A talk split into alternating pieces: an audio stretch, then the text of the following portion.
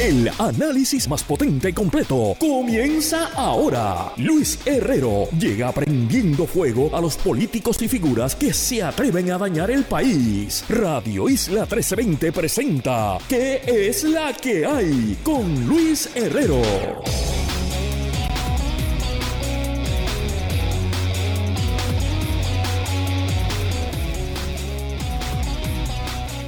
Muy buenas tardes, bienvenidos y bienvenidas a ¿Qué es la que hay? con Ivonne Lozada por Radio Isla 1320. Hoy, eh, hoy es qué? Hoy es martes, 15 de noviembre del 2022. Estamos en vivo y en directo para todo Puerto Rico eh, en el 1320 AM y su cadena y para el mundo a través de Radio Isla TV.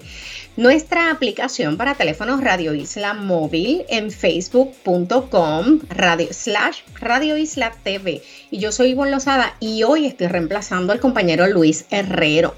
Me pueden seguir en Facebook, Twitter e Instagram como Ivonne Lozada. También en mi página web eh. Ahora pueden escuchar este programa en formato podcast. Lo buscan como qué es la que hay en su aplicación de podcast favorita. Antes de dar inicio a formar el programa, esta mañana con mucho pesar recibí la noticia del fallecimiento de Ramiro Millán, un ícono del mundo de la publicidad en Puerto Rico, un ejemplo de ser humano noble, sensible y trabajador.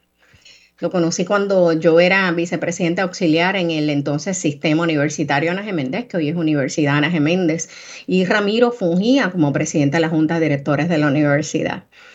También en Ana Geméndez conocí a su extraordinaria y muy querida esposa, Margarita Millán, a quien aprecio muchísimo y quien me sirvió de ejemplo con su destacada labor como mujer, mujer fuerte en las comunicaciones. Un abrazo fuerte a su familia, particularmente a nuestra amiga Margarita. En realidad ha sido muy, muy triste su, su partida y, para muchos inesperada, aunque sabíamos que él enfrentaba hace par de años eh, un cáncer. Pero hablando de publicidad y en otros tonos, Puerto Rico brilla en el Festival Internacional de Publicidad y Comunicaciones, la empresa 303 Digital, fundada por nuestro Luis Herrero, que se alzó con el premio Mejor Uso de Facebook para un político en funciones de gobierno por su trabajo para el alcalde de Aguada, Cristian Cortés, y también junto a Livani Media Group and Events compartieron el premio de mejor campaña turística por su trabajo para el municipio de Isabel. Así que felicidades a nuestro Luis Herrero. You make us proud. Espero que nos estés escuchando.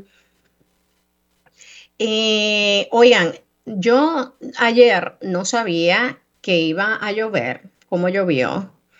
Me enteré con la tormenta esta mañana. El este de Puerto Rico amaneció bajo lluvia eh, sectores recibieron entre 3 y 6 pulgadas. La parte más fuerte de la lluvia ya pasó con los aguaceros de la madrugada, pero se esperaba una ronda de lluvias en la tarde para el oeste, que no sé cómo está ya ahora mismo. Surgieron inundaciones repentinas, como saben.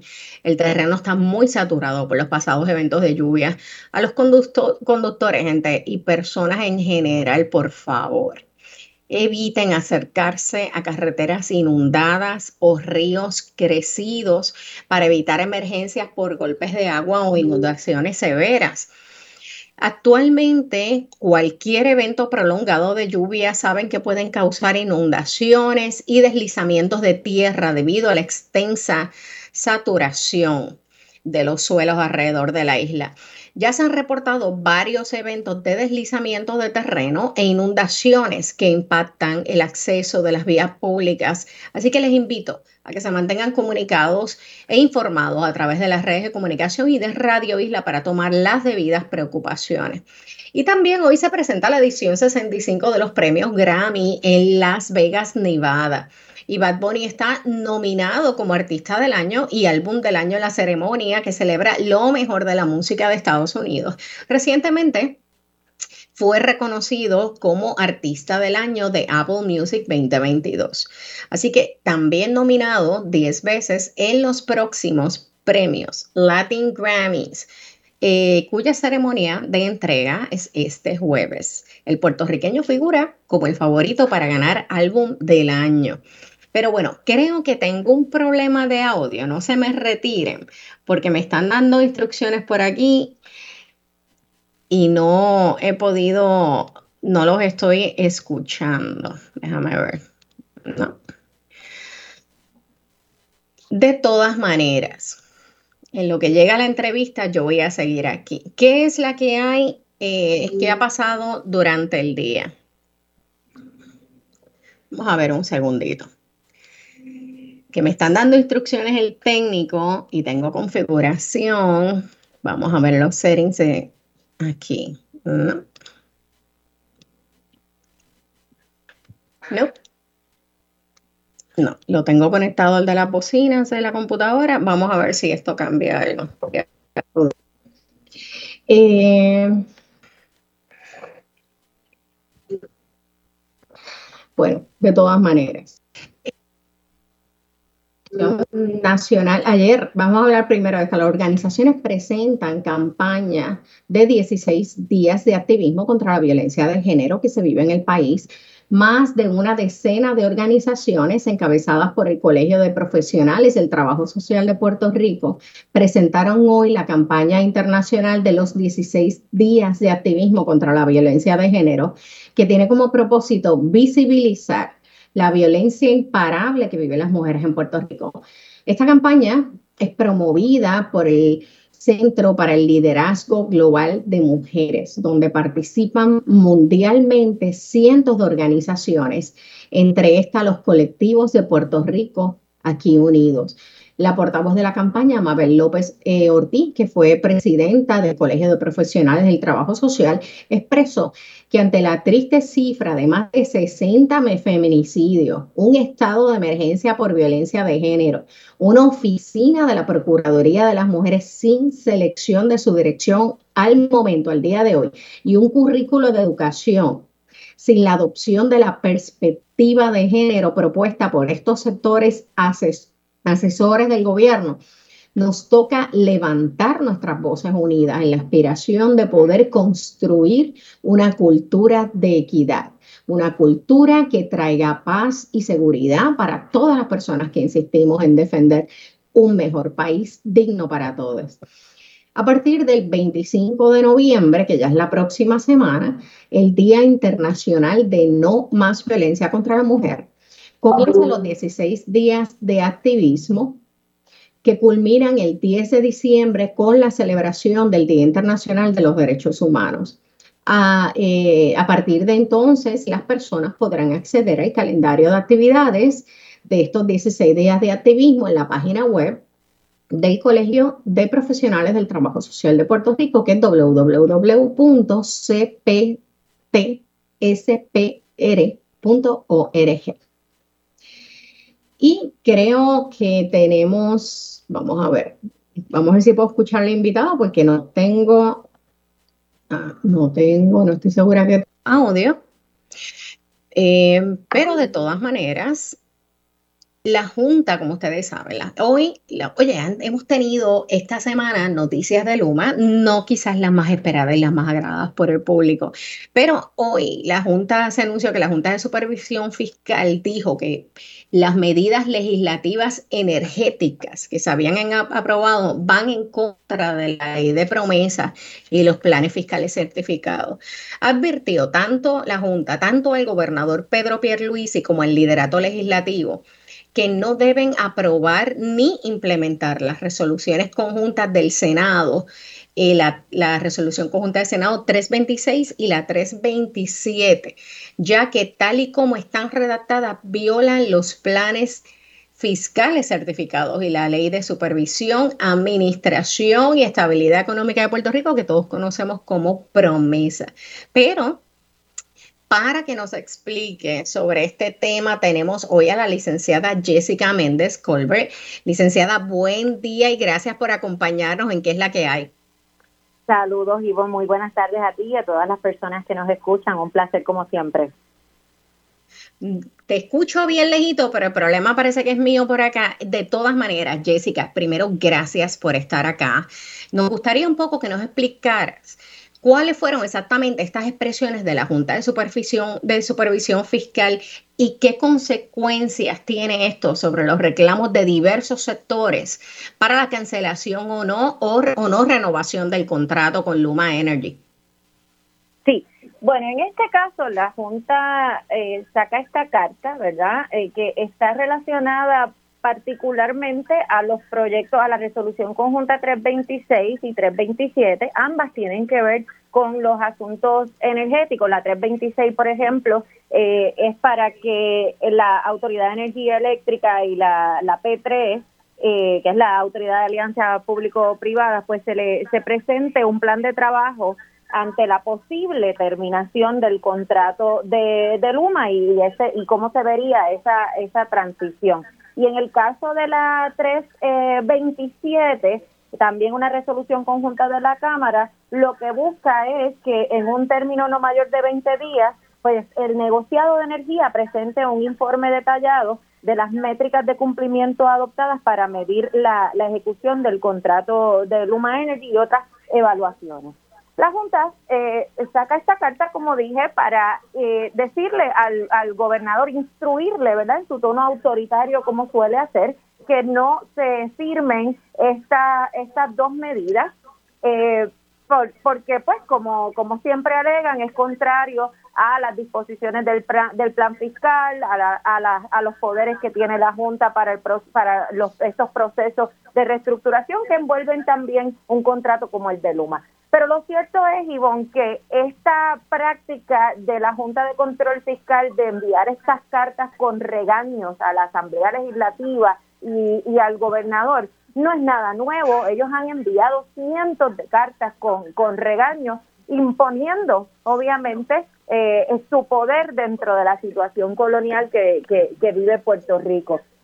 Eh, la situación aquí es si en efecto esas medidas son contrarias al plan fiscal o no. Claro, para, para efectos de la Junta siempre van a ser contrarias al plan fiscal porque la Junta la, la, Junta se siente, ¿verdad?, con el poder de establecer en el plan fiscal lo que lo que lo que disponga y que no podemos hacer nada contra eso. Pero cuando uno mira estas dos medidas, la realidad es que son asuntos que no tienen por qué afectar el plan fiscal en principio, porque son asuntos donde primero, pues el, negociado informar sobre estas evaluaciones y, esta, y, esta, y, estas medidas de evaluación de la ejecución del contrato. Así que por el mero hecho de que esa medida diga que se pueden disponer fondos públicos para esto, que en realidad ni siquiera hay una certeza de que se tengan que utilizar los fondos públicos para esto, pues realmente no podemos decir que son contrarios al plan fiscal. Y lo mismo con la otra. Eh, que, es más bien una medida en términos de si ocurre una terminación del contrato de Luma y sabemos que el gobernador ya se ha expresado en cuanto a que Luma se queda. Así que es más eh, un, un, aguaje de, de, manifestar el poder que tiene la Junta de Control Fiscal sobre el gobierno de Puerto Rico, sobre la Asamblea Legislativa, que en realidad son las personas por las cuales hemos votado, ¿verdad?, para que representen los mejores intereses de Puerto Rico. De hecho, eh, todo esto, como decías, como bien decía, se da en medio de la noticia de ayer de que Luma se queda. Eh, sabemos que habían eh, los reclamos de diversos sectores, organizaciones del país, precisamente consistían en no extender el contrato suplementario de Luma Energy que finaliza ahora el 30 de noviembre y según las expresiones que escucháramos ayer de Pierluisi y como eh, eh, estabas comentando, pues eh, este, seguirían a partir del primero de diciembre. Otro reclamo era activar el proceso de transición que, de, que establecía dicho, que establece dicho contrato, pero también había otra legislación en que se pretendía empujar en la legislatura para transferir toda la operación de Luma a una nueva autoridad de energía eléctrica gobernada por una junta de directores compuesta mayoritariamente por representantes electos de los consumidores y con una participación minoritaria del gobierno. Y también traer de regreso a los trabajadores desplazados que son los que verdaderamente conocen la operación de la autoridad, además de detener cualquier intento de privatización de la producción de energía eléctrica, cosa que yo ahora veo mucho menos probable. Obviamente, eh, lo que exigían las organizaciones era que una vez se finalizara el 30 de noviembre, pues se nombrara este comité de transición. ¿Quedará espacio todavía o a raíz también de este nuevo comité que se ha creado, comité eh, con el Departamento de Energía Federal, se aguan toda posibilidad de que el país pueda salir de Luma, Jessica? Bueno, hay, varias cosas que tenemos que tener presente. Primero, el gobernador, a pesar de que pues siempre hemos sabido que, que defiende a, Luma y que en pocas veces pues ha reaccionado a las presiones de, la ciudadanía cuando se convocan manifestaciones eh, masivas y entonces el gobernador ha dicho, bueno, pues estoy molesto, están en probatoria, pero en realidad pues nunca ha sido nada nada concreto. Así que el gobernador se expresó de que Luma se queda el primero de diciembre, pero todavía no sabemos los términos bajo los cuales Luma se va a quedar, según el gobernador, porque ese contrato suplementario expira por sus propios términos el 30 de noviembre. Y la realidad es que el contrato de 15 años no puede comenzar porque ahora mismo, como está el contrato, dispone que la Autoridad de Energía Eléctrica tiene que salir de la quiebra, tiene que tener un plan de ajuste confirmado para poder salir de la quiebra y por eso es que el contrato de 15 años no puede comenzar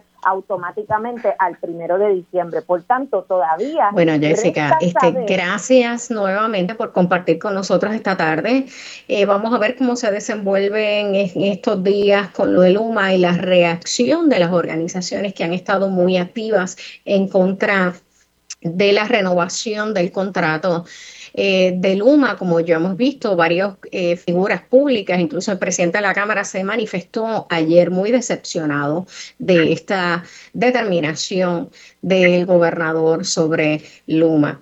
Pero entonces eh, seguimos por acá, como les dije, Amazon lanzará Amazon Clinic, un servicio de atención médica virtual en todos los Estados Unidos. El gigante minorista anunció hoy que estaría lanzando Amazon Clinic en 32 estados para ofrecer medicamentos de atención médica a través del Internet. Esto no incluye influenza, ni COVID, ni infecciones de oído, pero esto, esto es una práctica que se dio y se inició mucho con lo de la pandemia, por lo menos para nosotros con el COVID, donde pues había mucho temor de ir a las oficinas de los médicos y, contagiar a los demás, contagiar al médico y al personal médico. Así que me parece muy interesante. Vamos a ver, me imagino que está de manera experimental, aunque ellos tenían un programa algo similar previamente. Vamos a ver qué pasa con esto, porque de repente tendríamos las visitas de los médicos. Usted sabe que aquí es tan difícil conseguir una, una visita, una cita médica, que de repente me pueda atender un médico en Florida. No sé, yo imagino que hay par de leyes que tendrán eh, injerencia sobre esta práctica médica que todavía, pues, vamos a ver, vamos a ver qué es lo que nos espera. Y también esta semana, anoche, 14 nuevos coauspiciadores para el proyecto de estatus 8393 de la Cámara. Bueno, lo llaman el proyecto de estatus 8393 de la Cámara Federal, pero yo creo que es como el proyecto de estatus número 1.596.343 desde que yo tengo memoria que se viene discutiendo el estatus en el Congreso Federal. Pero bueno, 14 congresistas eh, demócratas se han sumado como coauspiciadores del proyecto de estatus que persigue regular un plebiscito vinculante para el gobierno federal que le ofrezca a Puerto Rico la estabilidad, la independencia o la libre asociación. Ahora, un total de 54 demócratas de la Cámara de Representantes Federal, que incluye a Raúl Grijalva, eh, apoyan la legislación y solo nueve republicanos, entre ellos la comisionada residente en Washington, Jennifer González. El Comité de Recursos Naturales había aprobado, si, no, si mal no recuerdo, la legislación el julio pasado, pero desde entonces se quedó en el aire su votación en el Pleno debido a reclamos de demócratas liberales, entre ellos Ocasio, eh, Alexandra Ocasio, de que hubiese una audiencia pública formal sobre la medida y que se abriese enmienda, porque si ustedes recuerdan, ese proyecto vino aquí y no era una vista pública, era como una consulta informal. Eh, y también recuerdo que ya tenía reclamos, no tan solo de que hubiera vista pública, estuviera disponible en español, porque, y es lo justo, porque los puertorriqueños, el primer idioma es español, entonces celebraron unas vistas públicas en un idioma que no entienden, que no es el suyo, y soy yo, que aún yo que hablo inglés, a veces la terminología, el lenguaje legislativo, pues la gente no lo domina. Es como querer ir al tribunal y hablar inglés si usted no es abogado. Pero bueno, luego de que el Partido Republicano ganara el control de la Cámara Federal, ahora se espera que el líder de la minoría republicana de ese comité, Bruce Westerman, sea el próximo presidente de la comisión. Entre otras propuestas, eh, los republicanos impulsaron sin éxito incluir el estatus territorial como alternativa, o sea, el ELA, como está ahora, y poner una supermayoría de dos tercios de los votos para poder implantar la decisión del pueblo puertorriqueño evitar la vigencia de la medida hasta que terminara la vigencia sobre la isla de la ley promesa y establecer el inglés como idioma oficial del gobierno federal y las operaciones del gobierno de Puerto Rico. Así que vamos a ver cómo termina esta versión del proyecto de estatus número 1.596.343. ¿Qué más ha pasado hoy? Les dije, vamos a ver qué pasa con, con Bad Bunny. Yo quiero que más adelante, que hoy es martes de contingencia, y, y luego del, del, turno, de la pausa, ayer hubo mucha confusión. Yo les digo, a mí me gusta el baloncesto y ustedes no me van a creer, pero yo jugué baloncesto cuando era nena. Ahora, yo voy y me lo disfruto, pues yo no sé qué pasó ayer. Sé que la selección nacional salió victoriosa, se supone, 78 a 66 contra Uruguay en un atestado Coliseo Roberto Clemente de San Juan. Me enteró por las redes, pero vi comentarios de, compañeros que me decían, ganamos, pero no ganamos, pero no sé. Y aunque ganaron, fue por una ventaja de, de ocho tantos, no sé. Necesitaban aparentemente vencer por nueve puntos o más para ganar el desempate si terminan con una marca igualada a los uruguayos al concluir la última ventana el próximo febrero. A mí eso me tienen que explicar, pero para Nelson Colón aún no ha pasado nada porque Puerto Rico logró lo más importante con él en la quinta y penúltima ventana clasificatoria al Mundial de FIBA 2023, que era ganar. Así que tras finalizar la jornada del lunes para cerrar la quinta ventana, Puerto Rico quedó en el tercer lugar del grupo F con 6 a 4, sumando también el triunfo del viernes ante Colombia. Puerto Rico ahora está sobre México, que perdió vía paliza 102 a 56 frente a Brasil, en el segundo puesto 7 a 2. Los boricuas al momento ocupan una plaza clasificatoria al Mundial, ya que los mejores tres del grupo avanzarán directamente al torneo, pero eso me lo explicarán en un rato y si resuelvo lo del audio. Así que ahora nos vamos a ir a una pausa. Cuando regresemos se integra al programa el panel de contingencia. Así que no se vayan. Esto es ¿Qué es la que hay? por Radio Isla 1320. Entramos en aguas profundas con Guarion Padilla Martí y Esteban Gómez Geo. Esto es Martes de Contingencia.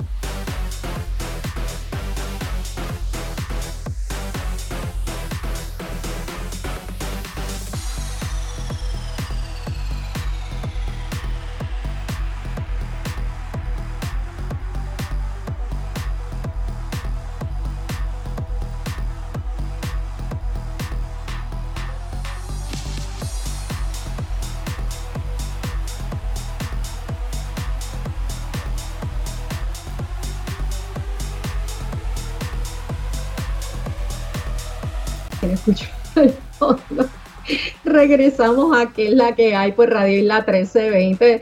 Yo soy Ivonne Lozada y me acompañan en el panel de contingencia eh, Guario y Esteban. Bueno, qué chévere estar con ustedes. Bueno, tengo a Guarionex aquí, Esteban. ¿Llegó? ¿Qué es la que hay, Ivonne? Y saludo a todas las personas que nos están escuchando y sintonizando por Radio Isla. Ah, pues aparentemente todavía tengo problemas de audio porque los escucho a ustedes, pero no escucho la estación está pasando. Así que lo de la pausa, mira, se me perdió completito. Pero gente, aquí estoy viva, que ahorita estuve entrevistando a Ciega, que no escuchaba a la licenciada Méndez Colbert. De todas maneras, déjame que tengo al técnico.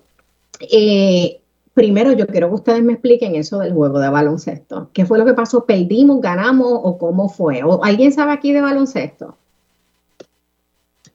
Mira, yo no soy bueno jugando ni con canicas. No sé absolutamente nada de ningún juego de baloncesto. De verdad que los deportes y yo eh, no nos llevamos para nada.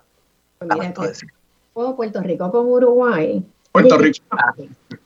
Y con Uruguay fue, entonces pues parece que ganamos, pero yo escuchaba, yo leí gente en, Facebook. Lo que que hemos perdido, entonces estamos todavía, tenemos una ventana pequeña, ¿verdad? Una posibilidad todavía para poder eh, clasificar. Ok. Bueno, pues yo espero y yo apuesto todo al, equipo de Puerto Rico, así que toda la suerte con ellos. Pero les estaba diciendo que no sé si leyeron ayer, esto es como medio serie de Pablo Escobar. Eh, este boricua, el boricua eh, de la DEA, que es el boricua mm, eh, más corrupto de la DEA que aparece, eh, le acaban de sentenciar, le dieron 12 años de prisión, José Irizarri, que fue sentenciado por el Tribunal Federal a 12 años. Este tipo, que era agente de la DEA y aparentemente se va a llevar un par de agentes, de colegas de él, enredados también por robarse millones de dólares de operaciones encubiertas de lavado de dinero del narcotráfico para financiarse una década de vida, de lujo, de viajes al extranjero, de comida, de conciertos, de eventos deportivos, de orgías.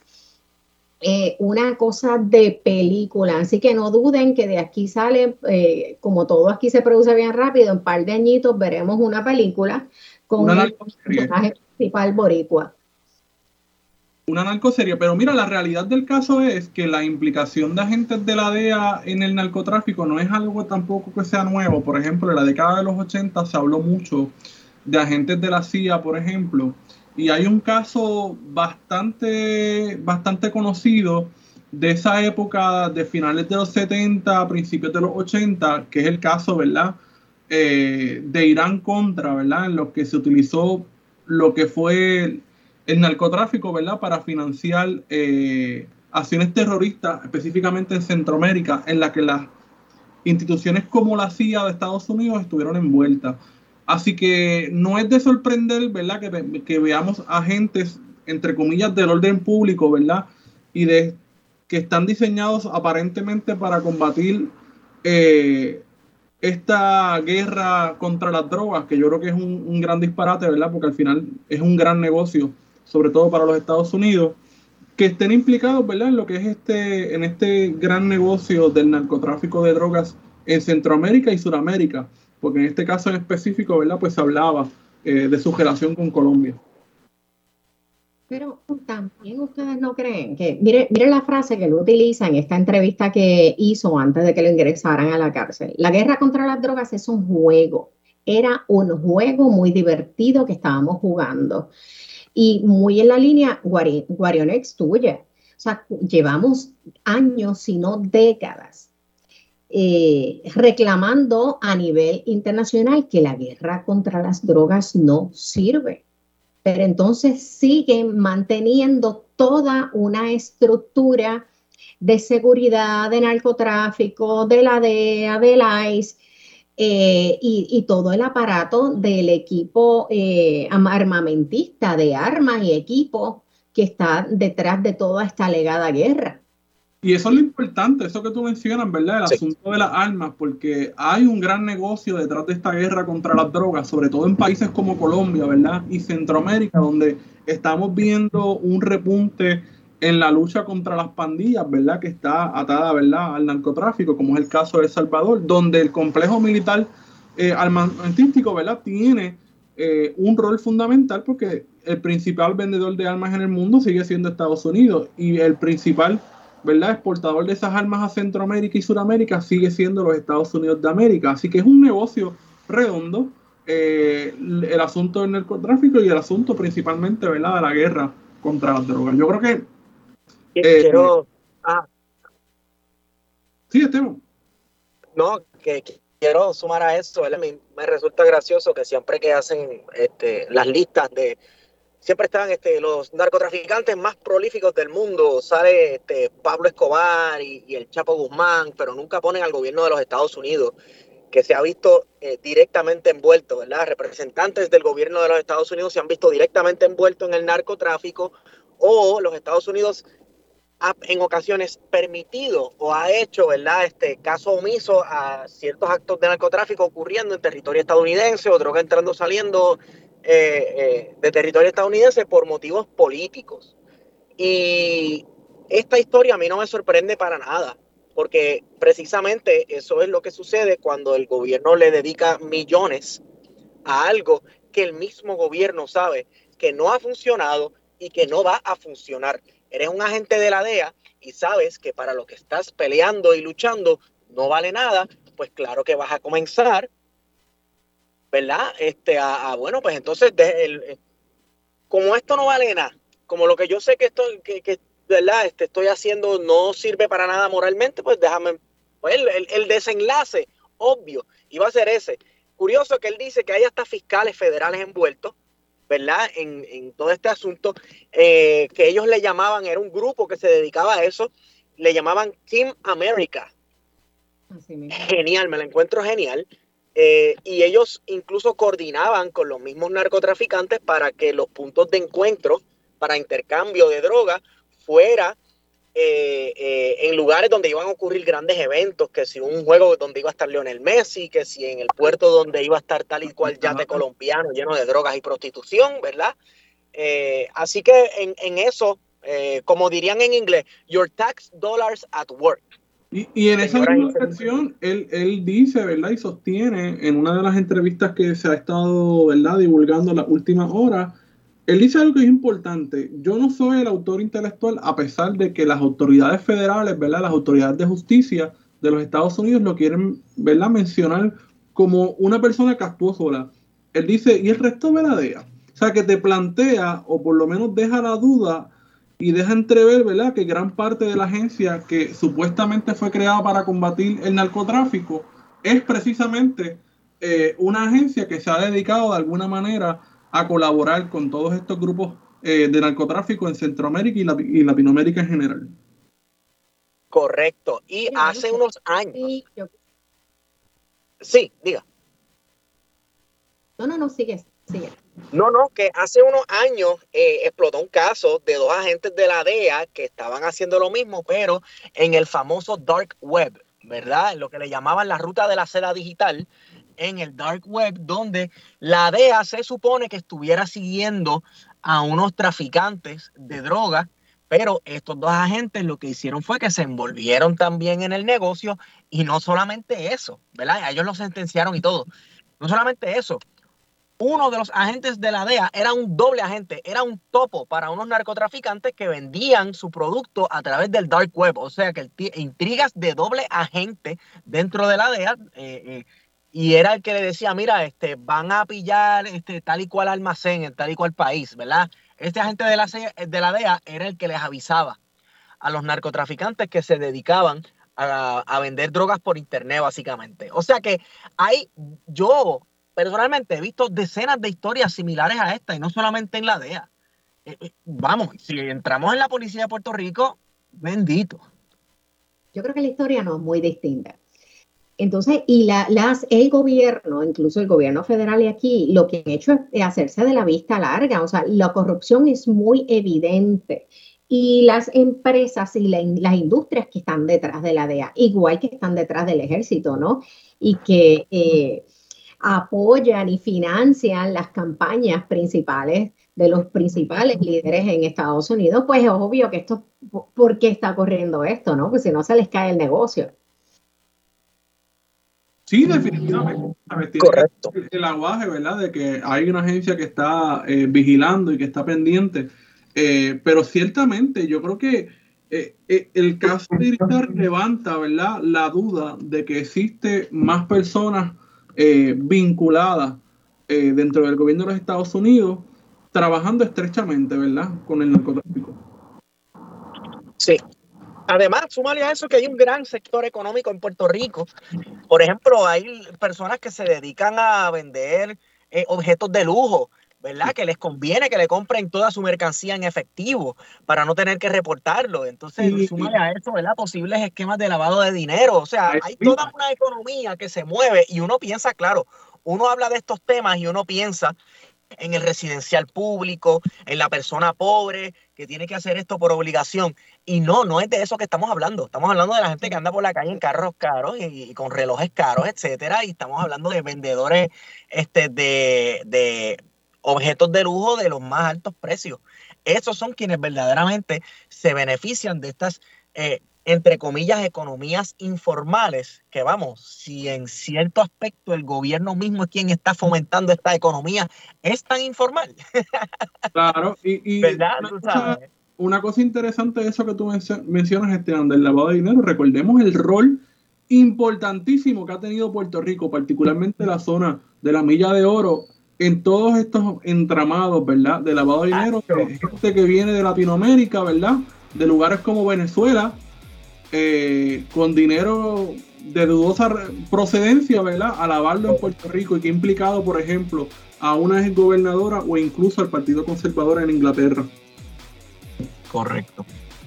Este, vamos a ver, esto no es nuevo y seguimos haciéndonos de la vista larga, pero chicos, vamos una, sé que ahora nos vamos a una breve pausa y regresamos para seguir hablando sobre el super bono de medio billón que se repartió ayer. Así que no se vayan. Esto es qué es la que hay por Radio Isla 1320.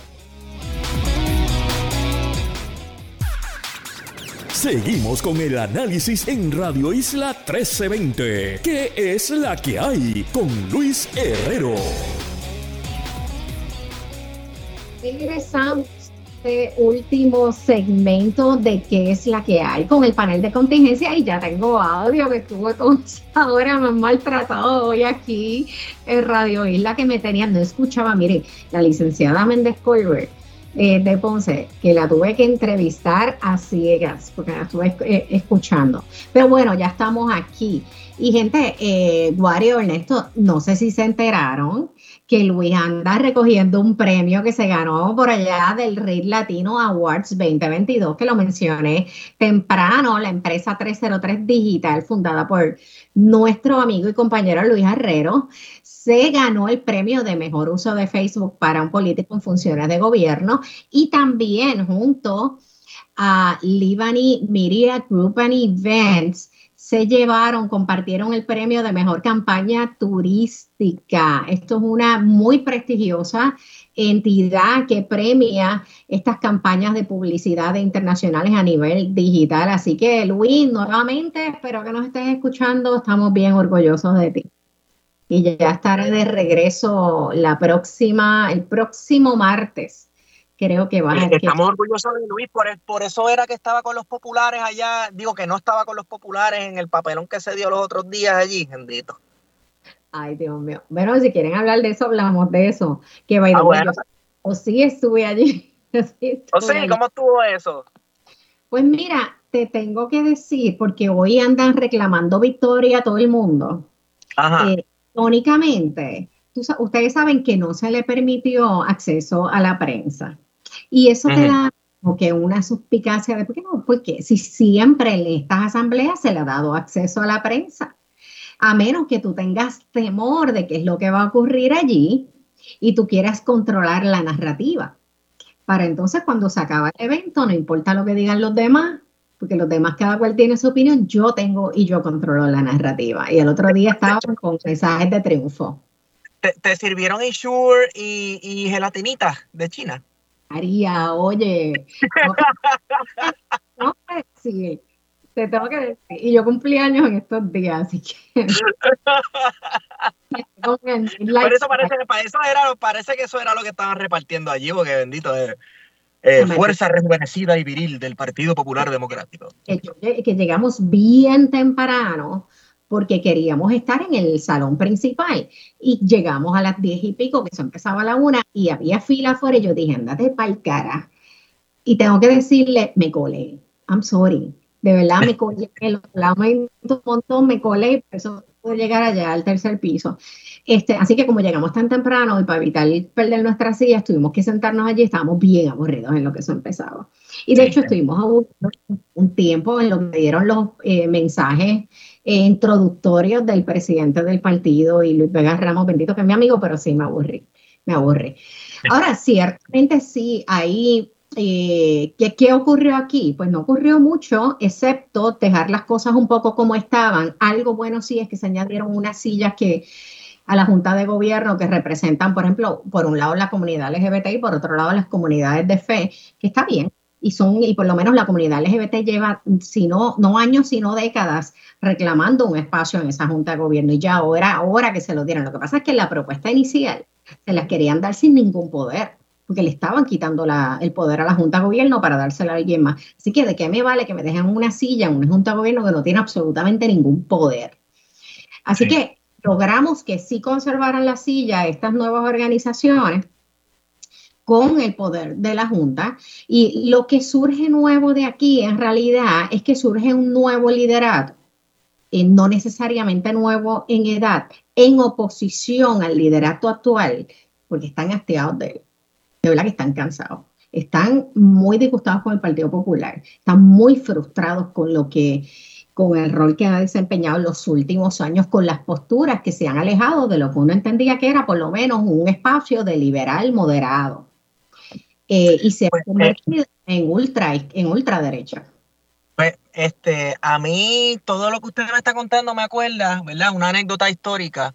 Eh, a finales del siglo XIX, principios del XX, había un país que se le llamaba el muerto de Europa. Era Turquía, ¿verdad? Entonces, Turquía ya estaba dando sus últimas tosidas al aire de vida. principalmente, bueno, el imperio otomán, en realidad, ¿verdad?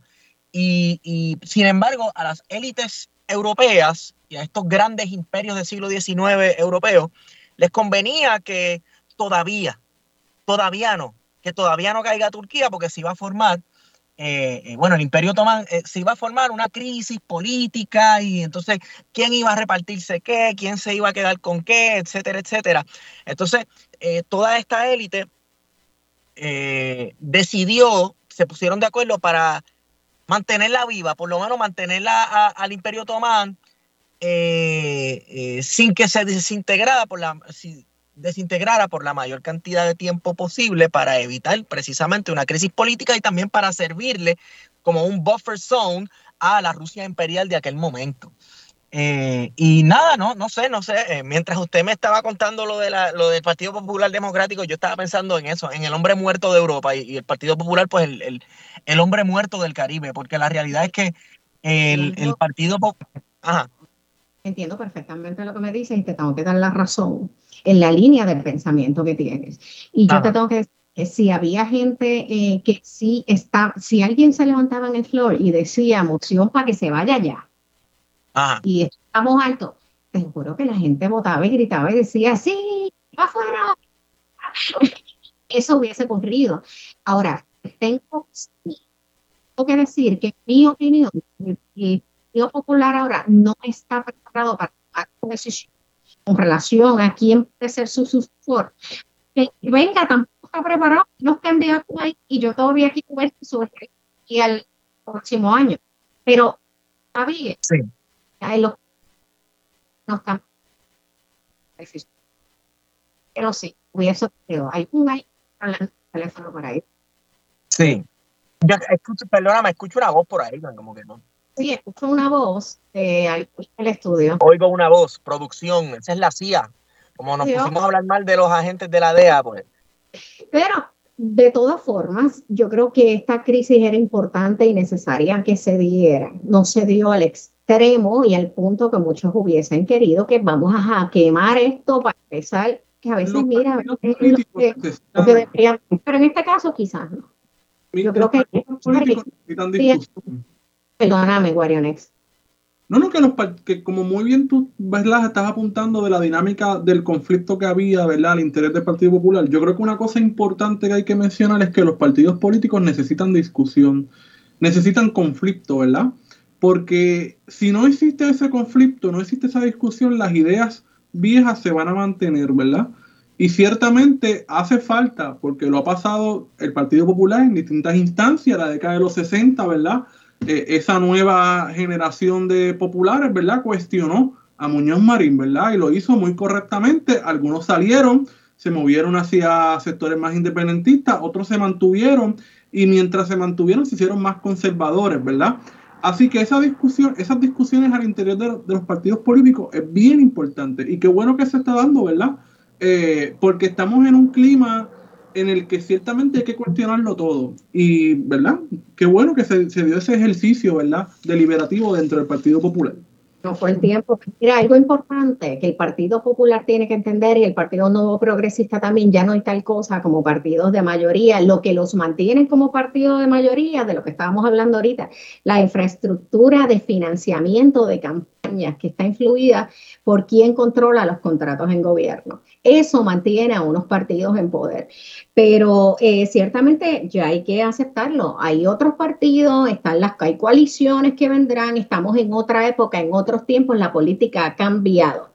Así que, gente, vamos, hay que cambiar con los tiempos también. Pero chicos, gracias Esteban y por acompañarme en esta tarde y a la audiencia. Eh, hasta aquí llegó el programa de hoy. Gracias por sintonizar. Disculpen los problemas técnicos. Recuerden sintonizarnos mañana en que es la que hay nuevamente por Radio Isla 1320 y que tengan un excelente martes.